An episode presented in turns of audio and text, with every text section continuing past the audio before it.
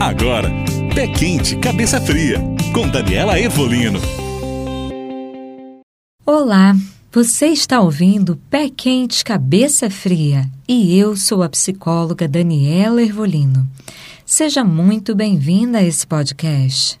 O nosso tema de hoje é a deusa Estia. Quem é ela?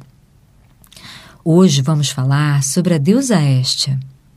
Ela é tão discreta que é a menos conhecida das sete deusas gregas, mas não menos importante. Estia é a deusa do fogo do lar. Mas o que é o fogo do lar? É o que diferencia uma casa de um lar. É o amor, o aconchego, a sensação de um lar em paz, gostoso, seguro e acolhedor. Dizem que uma casa não se torna um lar até que Estia passe por lá e o abençoe. Esta é a sábia anciã que vive dentro de cada uma de nós e que traz como os valores a estabilidade, a paz, a família e a serenidade. Ao contrário das outras deusas, esta não tem uma história, um mito. Ela pertence às doze divindades olímpicas, tendo cedido seu lugar gentilmente para Dionísio quando ele ali chegou. Ela é filha de Reia e Cronos, primeiros deuses.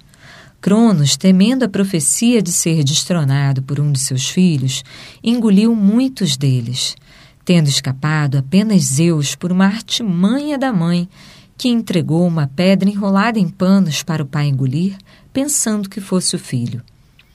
A profecia se cumpriu e Zeus, seu único filho a escapar de ser engolido, o destronou, libertando seus irmãos aprisionados de dentro do pai. Esta era a filha mais velha e foi a última a ser libertada de dentro do pai, o Deus do tempo. Ela foi a que passou mais tempo com ele. Talvez por isso ela se relacione tão bem com a passagem do tempo. Esta era a personificação da moradia estável, onde as pessoas se reuniam para orar e oferecer sacrifícios aos deuses. Ela era adorada por deuses imortais como protetora das cidades, das famílias e das colônias.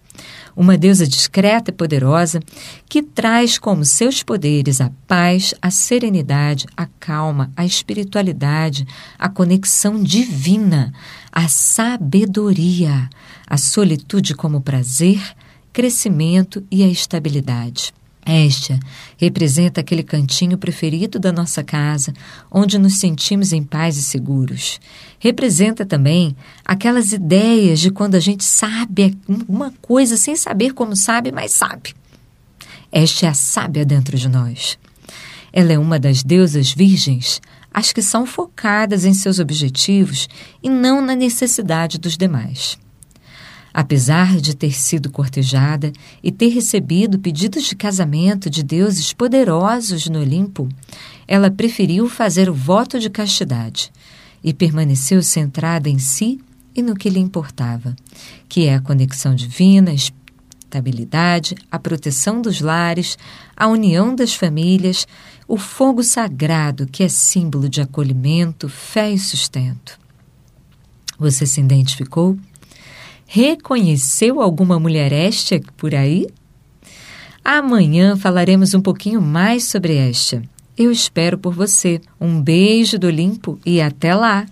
Você ouviu Pé Quente, Cabeça Fria